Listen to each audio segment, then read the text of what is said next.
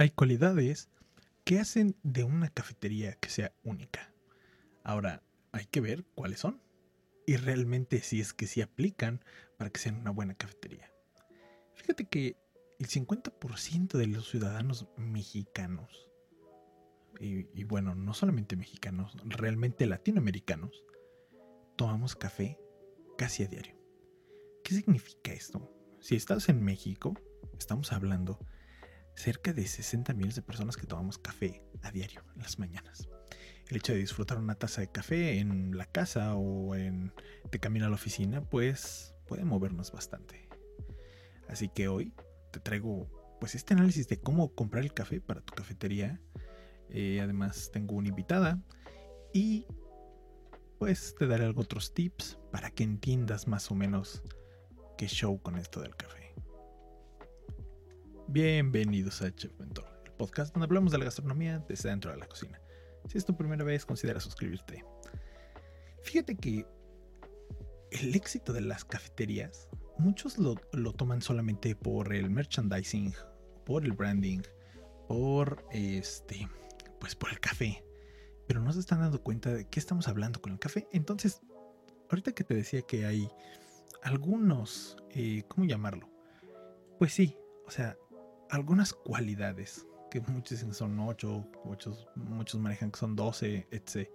Yo sí te traigo estas 8 que estaba leyendo y que sinceramente creo que funcionarían bastante bien para el café.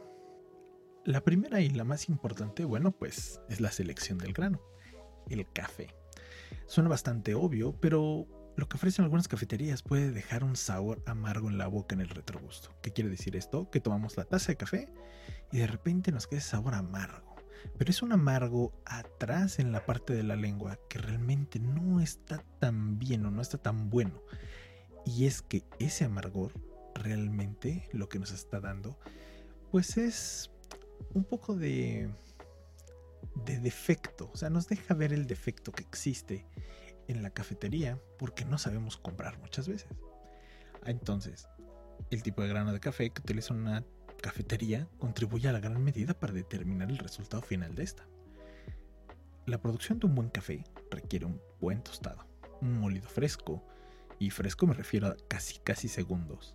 Y esto todo, todo debe ir de la mano con el conocimiento de elaboración del mismo. O sea que tu barista, o tú en este caso, revisen sus recetas, el menú de ustedes, que se lo sepan perfectamente bien, y que utilicen una buena mezcla de café, ya sea eh, mezcla de varios cafés o, ¿por qué no?, un monovarietal. También es muy bueno.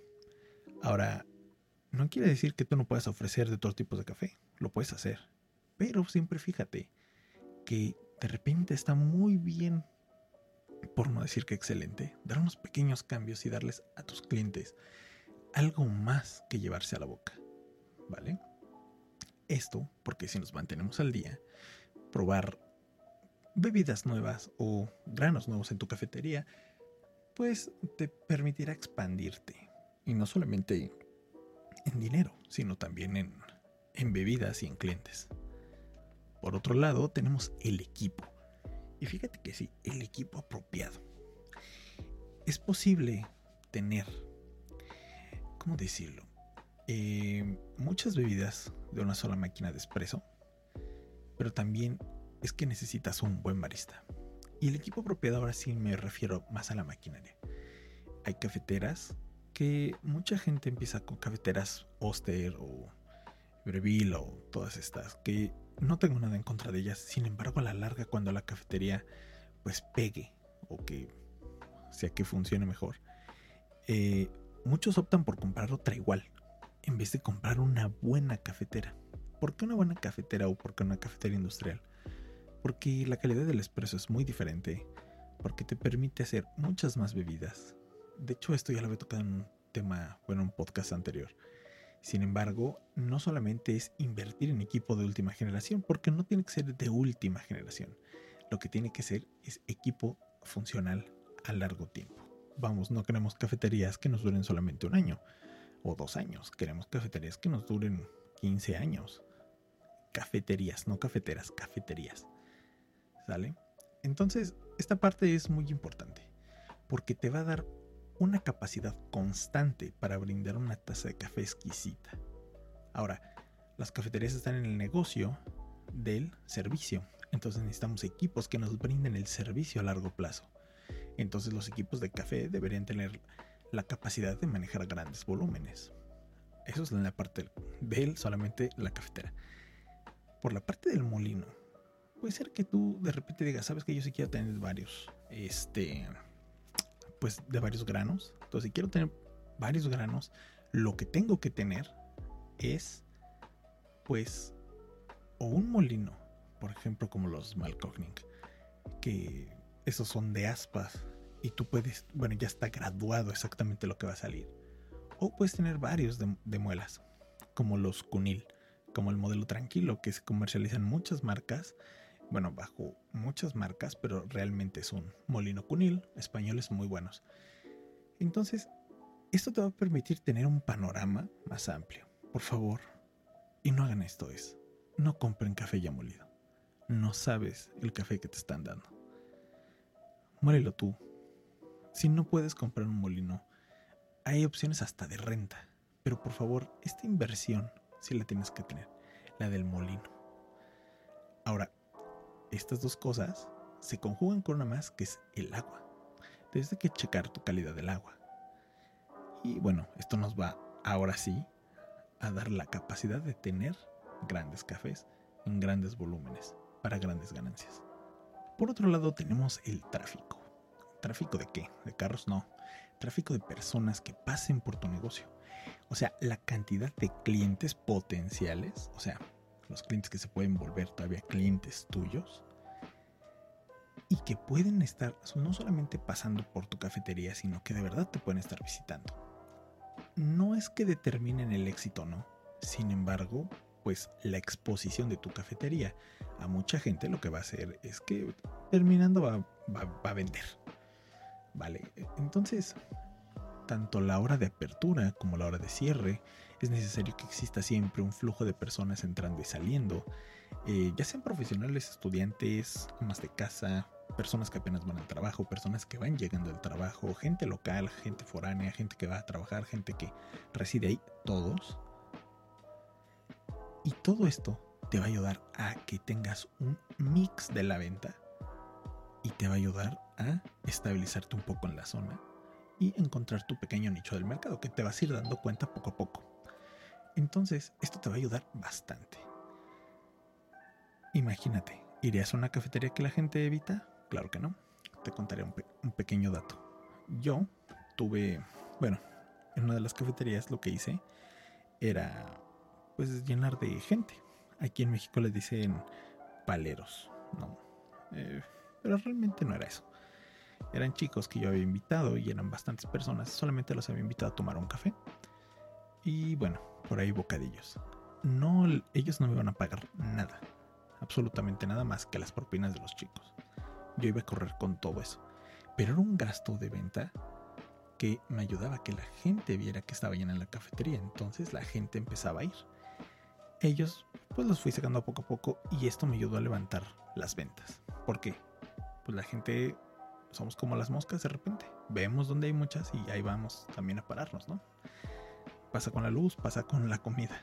Entonces, pues es un pequeño truco que creo que tal vez podrías aventarte. Lo digo, si es familia, que ellos convivan entre ellos y no los trates como familia, tienes que tratarlos como lo que serían ahí, clientes. Ahora, por otro lado, el punto número cuatro es la atmósfera. Y en esto muchas marcas te van a decir esta parte. No, tienes que tener un gran esfuerzo para causar una gran impresión. Las buenas cafeterías ofrecen un ambiente cómodo, cómodo, acogedor, con wifi, con baño, con etc. Pero mire, te voy a decir algo. Si la tienda está sucia y desordenada, la gente no va a ir. Así tengas un alto tráfico de clientes. Cuando una cafetería no se toma en serio la limpieza y, bueno, en este caso el desorden, va a ahuyentar a los clientes. Ahora, hay clientes que prefieren irse inmediatamente después de tomar su café, como es mi caso, y otros que prefieren quedarse, y otros que están un ratito, como que ven, como que exploran y se van. Entonces, yo te recomiendo que si tú eres una cafetería con comedor, o sea, con un salón comedor que tú quieres dar aparte algo de comer a la gente, pues veas que el área tenga mesas amplias, sillas cómodas, luz natural, de preferencia que, que no que, el área no parezca estar abarrotada, que no esté llena de gente extraña. A mí me pasó una vez, eso fue horrendo. Eh, habían unos tipos, este, pues ya saben de eso del Escuadrón de la Muerte. Para los que no sepan qué es eso, es eh, pues gente sin casa y que estaba pidiendo dinero. Y recuerdo que la gente se quedaba así. Y ese día no tuve gente porque ellos estaban ahí pidiéndole. Entonces tuve que correrlos. Entonces, por favor, tú trata. Esa atmósfera no solamente es que tú pongas todo bonito, es que de verdad lo mantengas bonito en el tiempo. Y que la atmósfera no sea tan viciada también por toda la gente que hay alrededor de ahí. En muchos casos te vamos a decir las personas que te animamos a que pongas un negocio a ah, pues está en un lugar súper concurrido, etc. Pero esos lugares súper concurridos también están llenos de gente que, pues, por sus eh, cuestiones personales, puede ser que no tengan trabajo, pueden ser que no tengan ciertas cosas. Entonces, aquí es lo que yo te recomiendo es uh, busca alguna estrategia para que no estén sobre tu negocio. Aquí, por otro lado, mm, hay otro punto. Los baristas amables y conocedores. El barista no solamente hace el café. Todas las preguntas que le hagas al barista, tanto tú como el cliente, tienen que tratar de responderse. Esta persona va a estar durante la preparación, pues, obviamente tratando de responder. Eh, por lo general los baristas atienden las consultas de las personas. Si no tienen idea de los granos de café, pues tenemos que informarle de ellos. De hecho, muchas veces un barista va a encontrar un mejor café para ti y hasta para los clientes que se adecua al perfil del, cliente que está por ahí que tú mismo. Entonces, es un buen punto que deberías de considerar. Tú busca que el barista sepa trabajar en equipo, amable, conocedor y que bueno, que trabaje un bajo presión, porque siempre presiona en las cocinas. Ahora, la conveniencia no es más que tener, ¿cómo te digo? El mix de negocios por donde tú estás. ¿A qué me refiero con esto?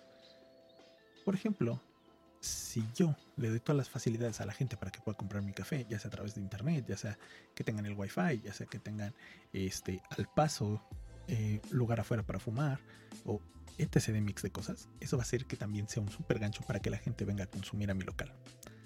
Entonces, ese es otro buen punto. Y casi por último, el séptimo son los alimentos. Por lo general cuando estamos en un café lo que queremos son bocadillos pastelitos y todo esto que combina perfectamente con el café. Hay veces que, como yo, prefiero algún tipo de bollería cremosa. Por ejemplo, hay gente que prefiere los pasteles, hay gente que prefiere las galletas. Mi, padre prefiere las galletas mil por ciento. O sea, él podría comerse 10 paquetes de galletas con una taza de café. Entonces, tómalo por ahí y ve qué es lo que más hay. De acuerdo al target que estás manejando, y, ese, y eso que estás manejando, sí, ya sabes, aquí pasa mucha gente grande, ah, pues ese es mi target. O aquí pasa mucha gente joven, ah, bueno, ese es mi target. O el target que yo he decidido es la gente grande porque tiene más dinero aquí en esta zona que la gente joven. Ah, bueno, pues ya que le estás viendo, ve sus intereses y ahora sí, pégales ahí. Entonces, todo esto te conviene. Si tú sabes hacer galletas, bueno, pues adelante, explótate. El punto número 8 sería que el tiempo es dinero. Entonces, ¿Has visto que cuando estás en una cola formado, por ejemplo en Starbucks o todas estas tiendas de café, te ponen un montón de cosas para que compres? Eso es porque en lo que estás haciendo todo el tiempo, estas cosas te están vendiendo. Entonces, en lo que estás ahí, de repente agarras algo y al final lo compras. Entonces, estos son ventas cruzadas que de verdad te ayudan a de repente, de, no sé, vendí 100 galletas y estas 100 galletas me alcanzan, no sé, por ejemplo, para la luz del mes. Así lo debes de ver. Y fíjate que yo te voy a dar el número 9. Platicando con Fanny Quiroz. Eh, es una chica que trabajó conmigo durante bastante tiempo. Y es, yo creo que para mí el punto más importante es lo que nos va a dar ella, que son las compras. Por favor, aplícate sobre el café. las compras, o sea, el saber comprar es el secreto del hacer dinero de las empresas. No solamente las cafeterías, de las empresas. Entonces, aquí te va una pequeña reseña que estaba leyendo de, de Handground Group. Handground Group, perdón. Quienes hicieron una pequeña encuesta acerca de qué, qué la gente qué es lo que veía en la calidad de una cafetería. Entonces, había una tendencia, fíjate que esto decía así, había una tendencia que comenzó a formarse cuando revisábamos los resultados de las encuestas. Y la gente decía que todo era la calidad del café. Sin embargo, aunque era la respuesta más popular, la segunda respuesta más popular era la actitud del staff, que me pudiera sentar, que tuvieran un bonito latte art, que fueran instagrameables o que pudiera tomar fotos en ellas. Y al final era la velocidad del servicio. Entonces, esto que te estoy diciendo, em, cuando la gente le preguntaban qué era calidad, o sea, qué se referían con la calidad del café, todos decían, pues es que el café es excelente, o me gusta mucho este café, pero al indagar más, pues llegaban a una conclusión, que era un sabor único, o cómo era el cuerpo, o que era un sabor familiar. Esto era lo que más se notaba. Ahora, ¿de dónde estoy sacando esto?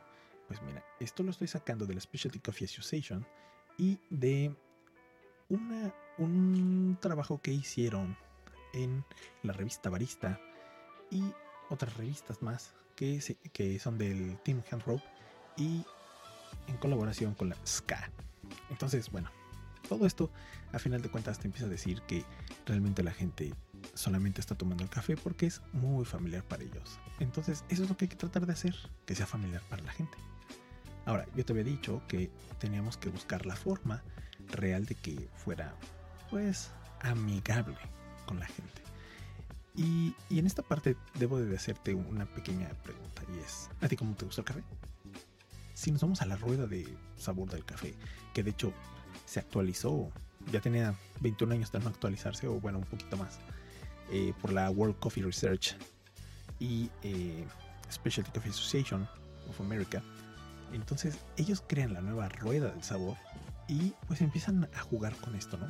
Y entonces yo te pongo aquí que el hecho de que tú puedas abordar otro tipo de sabores y texturas con tu café, que puedas seleccionar un gran grano, nos va a permitir que todos estos atributos del sabor, las notas del sabor, las notas de cata, sean tan complejos que el cliente te reconozca a ti como un gran proveedor de café.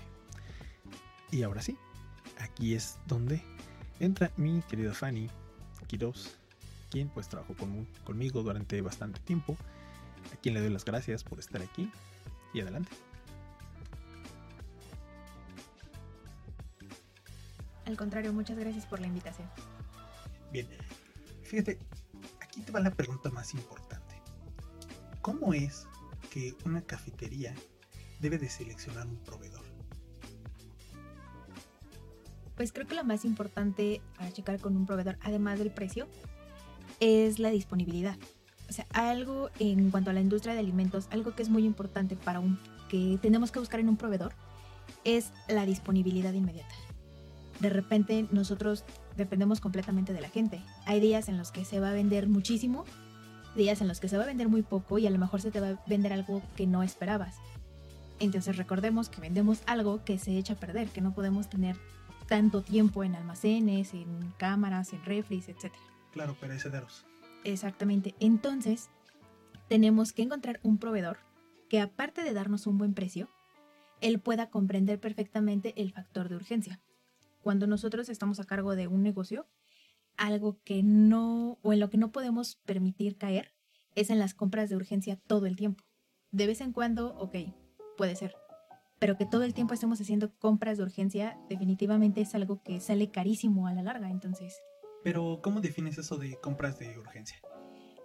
Por ejemplo, si tú no llevas un calendario bien de qué días comprar qué cosas de todo tu almacén, de repente dices, ay, no sé, se me terminó la, la leche, ¿no? Por poner un ejemplo. Entonces, lo que te queda más cerca es la tienda de la esquina que de pronto dices, bueno, si yo compro la caja de leche, me sale 3, 4 pesos por pieza más barata a que si la compro por una pieza. Entonces, esos 3, 4 pesos que de pronto parecen nada, al mes ya sumo un monto, ya medio año es otro monto, y si estamos hablando ahorita de la leche, pueden ser de pronto, no sé, el jamón, el pan, hasta el mismo café.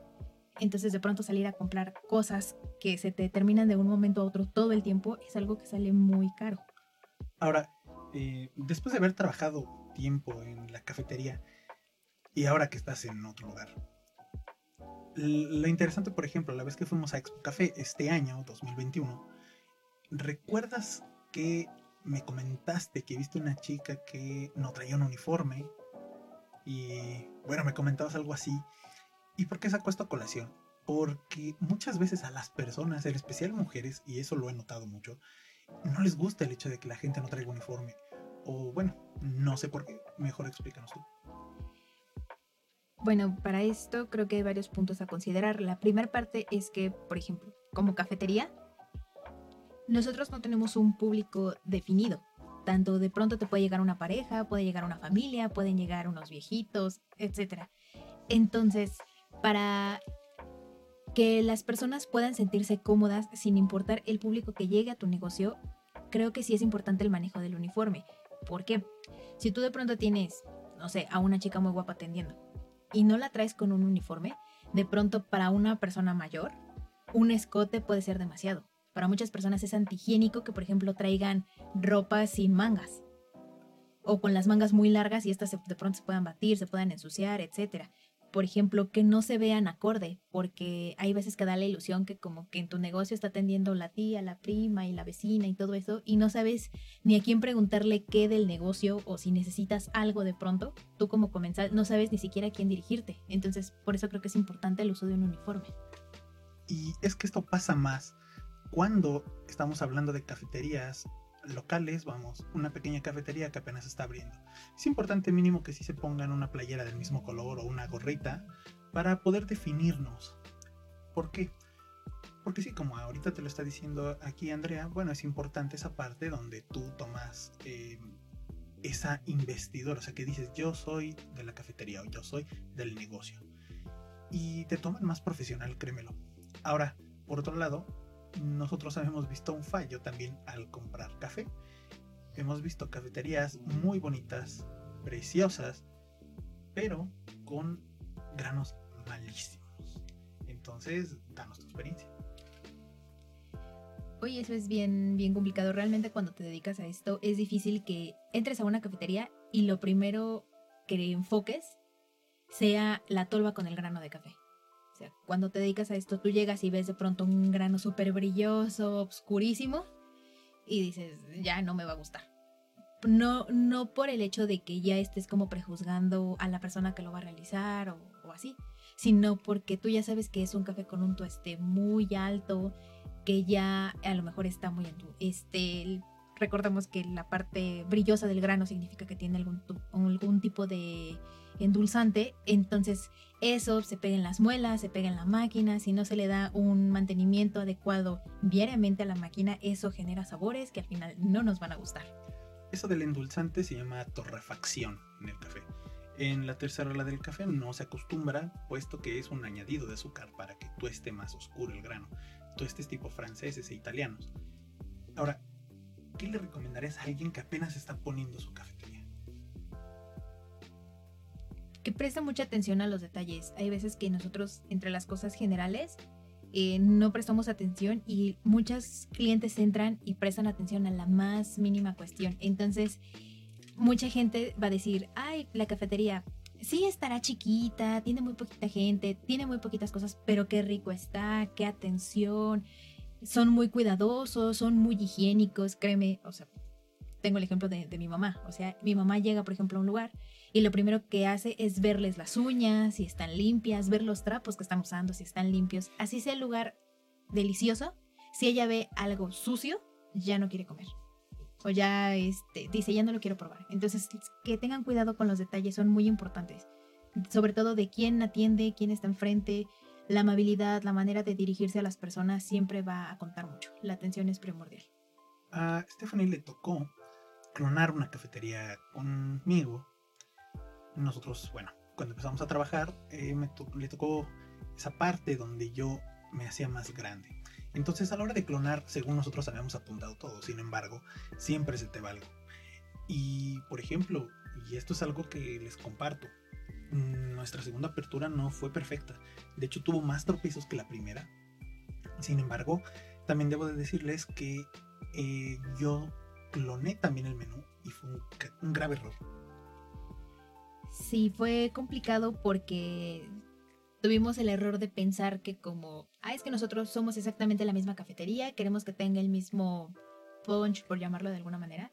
Se clonó el menú y la gente era completamente diferente las cosas se nos empezaron a quedar, no se empezaron a vender muchas cosas, tuvimos que cambiar cosas del menú, no se vendía la crema batida, no se vendían las papas, no, o sea, era algo completamente diferente, entonces tuvimos que hacer cambios, creo que al mes de la apertura, porque se empezaron a quedar cosas, entonces... vendíamos más alcohol, por ejemplo, café con alcohol, y vendíamos otro tipo de coctelería también, pero bueno, pues todo va, va evolucionando, ¿no? Creo que algo importante a, tener en, mente cuando pasa esto, como es la clonación de la cafetería, es tener nosotros la apertura para ser flexible, el concepto y el menú. Nunca, nunca bajar la calidad, nunca bajar la atención, pero sí ser flexible en que a lo mejor al menú podemos hacerle esos ajustes, porque al final pues nosotros vamos a vivir de nuestros clientes. Entonces, una cosa es, sí, darles una buena atención a los clientes, darle un poco a los que ellos, lo que a ellos les gusta o lo que se nos vende. Sin embargo, no traicionemos a nuestra marca. Nos pasó muchísimas veces que nos pedían hacer cada barbaridad en cuanto a los alimentos y nosotros sí nos negamos muchísimas veces porque siempre quisimos ser fieles a la calidad y a lo que el menú aportaba independientemente a lo, a lo, que, a lo que la gente pidiera. Recuerdo mucho una vez que lloró una niña, no sé si te acuerdas, porque ella quería una crepa de Nutella con jamón. Entonces nosotros así de, ¿una crepa de Nutella con jamón? Sí, ella siempre pide crepas de Nutella con jamón, ¿no? Y nosotros, bueno, haces como excepciones en ese caso porque pues es un niño y bueno, les gustan los sabores muy exóticos.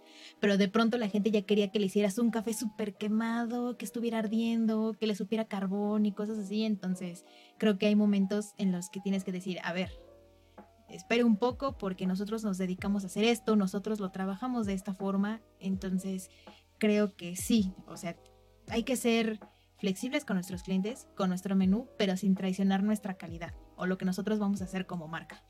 Y es importante tomar en cuenta por eso lo de la trazabilidad del café, o sea, de dónde viene tu café y qué es lo que estás realmente haciendo con él. Por una razón, no solamente por lo que ahorita acaba de mencionar Fanny, sino porque hay cosas que tú también estás haciendo. Por ejemplo, tú al quemar el café y dejarlo más tiempo en el portafiltros y bueno, en este caso en el grupo, pues estás dañando tu cafetera. No porque, ay, o sea, se vaya a echar a perder. No, no, no. Pero la limpieza va a ser diferente. Vas a tener que utilizar más cafiza en este caso o más limpiadores. Y muchos lo piensan de esta forma, pues sí, pero ya vendí y esto. No, o sea, ya estás haciendo ahí las cosas mal. La cosa es que tú hagas un muy buen café, le expliques al cliente qué es lo que va a tomar ¿Cómo le vas a ver? Cuando se enfría un poco el café, que entienda que también hay otros sabores, porque cuando se enfría el café tienes otros sabores. Y mira, ahí te va otra cosa. Nosotros saliendo del Expo Café fuimos por, bueno, a cenar y fuimos por un café. Entonces, eh, fuimos a una cafetería que estaba por ahí muy bonita, este, pero sinceramente el café era malísimo. Y estaba, bueno, había gente porque les gusta el concepto, sin embargo, hay veces que no vuelven. Entonces esta cafetería, unos adornos increíbles, increíbles. Sin embargo, bueno, pues la calidad del café demeritaba. Sí, creo que eh, es, en esa ocasión nosotros entramos porque dijimos, debe estar súper bien, vamos a ver qué, qué tal está, porque es nueva, tiene, tiene realmente poco que, que aperturó, está muy linda, tiene un equipo súper padre, súper llamativo, o sea, todo muy bien, todo, todo muy bien. Entramos y en el momento en el que nos dieron el café, nosotros vimos muy payasamente, dijimos, esto está pues extraído de más. Cuando tú ves el expreso, que le falta crema, etcétera, etcétera. Y también sabes como hasta cierta forma que esperar, porque desde que tú llegas con la persona que te está atendiendo y haces tu pedido y ves su carita, o sea, te puedes dar cuenta cuando es un barista porque tú llegas y le dices, ah, un expreso este, corto, ¿no? Por ejemplo. Ah, sí, Ristretto. ristreto. Rapidísimo lo hace. Y cuando no es algo habitual, se quedan con su cara así como de, ¿qué demonios? ¿Qué me está pidiendo y cómo lo hago? Y hasta dudan, ¿no? El- al momento de hacerte la preparación. Total que nos entregaron el café. Realmente el grano se veía bien. La cafetería en general olía bien. Pero cuando lo tomamos, no les quiero mentir, no quiero sonar exagerada, pero había pasado como media hora y yo todavía sentía el sabor así fuertísimo de café en la boca, pero no era un sabor agradable. O sea, sí era un sabor como ácido, como se sentía como, como terroso. Entonces, ya son sabores no agradables para tener mucho tiempo. Son sabores que muchas veces les decimos tienen sabores a petróleo. Y es que, uno, o el grupo está sucio, dos, el portafiltro está sucio, tres, la canastilla, o sea, el filtro está sucia, cuatro, te tardaste mucho en sacar el espresso, o quemaste el espresso, o tienes calor de más, o tienes presión de más. Entonces, y aparte de eso, el agua. Entonces, todo eso va en una conjunción que puede dañar terriblemente el, el café. Hay gente que sigue yendo, sin embargo no hemos visto que, porque bueno, nos queda cerca por ahí para visitarlo, pero no hemos visto que la gente pida tanto café. Lo que piden más es la comida. Y entonces de cafetería se te va quedando. Y mucha gente por eso dice, no, pues es que de cafetería mejor me salté a otra cosa. Y para que no te pase eso a ti, pues realmente te estamos dando estos tips. Ahora, ¿qué vimos bonito en esa cafetería que podrías usar tú? Por ejemplo, vimos que había un librero en forma de escalera. Bueno, era una escalera vieja y la hicieron un librero. Vimos que estaba adaptado, de hecho, en un zaguán que era el patio de una casa. Pero estaba muy bonita, ¿eh? ¿Qué más vimos? Las velas. Mm, cada, bueno, el estilo que tiene esta cafetería es que a diferencia de, de lo que nosotros podíamos esperar, cada mesa era diferente, tenía sillas diferentes, una era con, con puffs, otra era con silloncitos, otra era con silla normal, otra era Muy una banquita, o sea, la verdad es que muy bonito y el concepto está muy padre porque hace como que te sientas como aparte de todas las mesas aunque estés en un lugar pues concurrido. Y además algo que todas las cafeterías están vendiendo y que algo a mí en particular me encanta es que metan sus termos o metan sus tacitas o metan sus bolsitas con toda esta onda de, este, de cuidar al planeta y demás. Sin querer, pues es una estrategia muy buena porque te van haciendo marketing por todo donde lleven su tacita, su termo, su bolsita, etcétera. Por eso, a mí me preguntaba mucho un barista que también voy a tener aquí invitado, es Luis Manuel Rodríguez, y él me decía, oye, chef, ¿por qué le regalas café al basurero? Y le decía, mira, el basurero lleva mi vaso en la mano por todo donde pasa con la basura. Entonces la gente va a ver a alguien que le va a preguntar de dónde sacó el café. Y como lleva la marca, pues se le va a decir, pues de tal café. Entonces es muy diferente eso, porque te van haciendo publicidad gratis, por eso la basura y los empaques son tan llamativos para que sigan vendiendo después del uso. Y pues realmente esa es la parte que tú debes de aprovechar para, para la cafetería. Ahora, por último, tú a un dueño del negocio, ¿qué le recomendarías más acerca de sus compras? que no se deje impresionar por la primera propuesta, porque hay vendedores muy buenos, de verdad vendedores muy buenos y que muchas veces el producto te queda de ver, que el, la primer compra es genial, es magnífica, el primer producto es perfecto y ya de ahí va deteriorando la calidad, ya empieza a quedar mal, etc. Jamás tengan una sola opción de un producto. Eso es importante, no puedes tener una sola opción porque imagínate que un día el proveedor se enferma, o en este caso como con lo del COVID, que de repente, ¡pum!, se muere, o deja de existir la fábrica. Entonces sí es importante el hecho de que tú tengas tu lista de proveedores, aunque sea, si no la quieres tener en Excel, mínimo tenla en un cuaderno y ese cuadernito no te puedes despegar de él. Eh, aquí Fanny tal vez te dirá qué es lo que yo hacía con todas las listitas y cuadernos que usaba. Ay, yo creo que llegó a tener como 30 cuadernos de tantas cosas y aún así siempre, siempre ahorita bendita tecnología. Por favor, su contacto de WhatsApp, por favor, su contacto de Instagram, porque luego muchas veces estamos en la calle y de pronto, chef, falta esto, falta aquello, se acabó esto, etcétera. Luego también como para andar cargando el cuaderno para todos lados, pues es medio incómodo, entonces siempre tengan un resguardo en sus teléfonos, el contacto, aprovechense de la tecnología lo más que puedan para que siempre estén a la mano. Les reitero, nunca tengan una sola opción de nada, de absolutamente nada. ¿Y acerca de la limpieza? Sobre la limpieza, pues que sean, también que empiecen por ellos mismos. Muchas veces están con la idea de, es que yo soy el dueño, soy el, soy el jefe y pues yo no tengo por qué limpiar o yo no tengo por qué verificar la limpieza o yo no tengo por qué llegar limpio o cosas así. Por favor, no lo hagan ustedes, a pesar de que sean los dueños, sean los jefes, sean los gerentes, lo que ustedes gusten. Ustedes también son parte de la imagen de su marca, de su cafetería, es su negocio, entonces yo siempre les he dicho que lo vean como un bebé y a nadie le gusta traer a su bebé sucio. Entonces, hagan mucho hincapié en ustedes, en su personal, en lo que entregan. Por favor, algo que hacía mucho este el chef era que él iba y actuaba como un cliente más. Entonces, el hecho de que actúes como un cliente más te va a dar la oportunidad de que veas cómo tus chicos atienden a la gente, la gente qué opina realmente, digamos, por debajo. las mesas realmente de tus platillos, ahí mismo, o sea, es una retroalimentación muy sincera, puede ser muy cruel muchas veces porque la gente es cruel, la verdad que sí, para la crítica muchas veces la gente es cruel. Entonces, pero te va a dar una realidad pura de tu trabajo, de cómo luce, cómo los tratan, si les gusta lo que están comiendo, si regresarían, qué le falló, qué tal vez no se ve tan bien como nosotros esperábamos, qué a lo mejor les gustaría encontrar ahí. Porque si tú llegas y le preguntas a la gente directamente qué le gusta o qué no le gusta, nunca te saben decir. Siempre te van a decir, ah, no, sí está bien, sí está bien.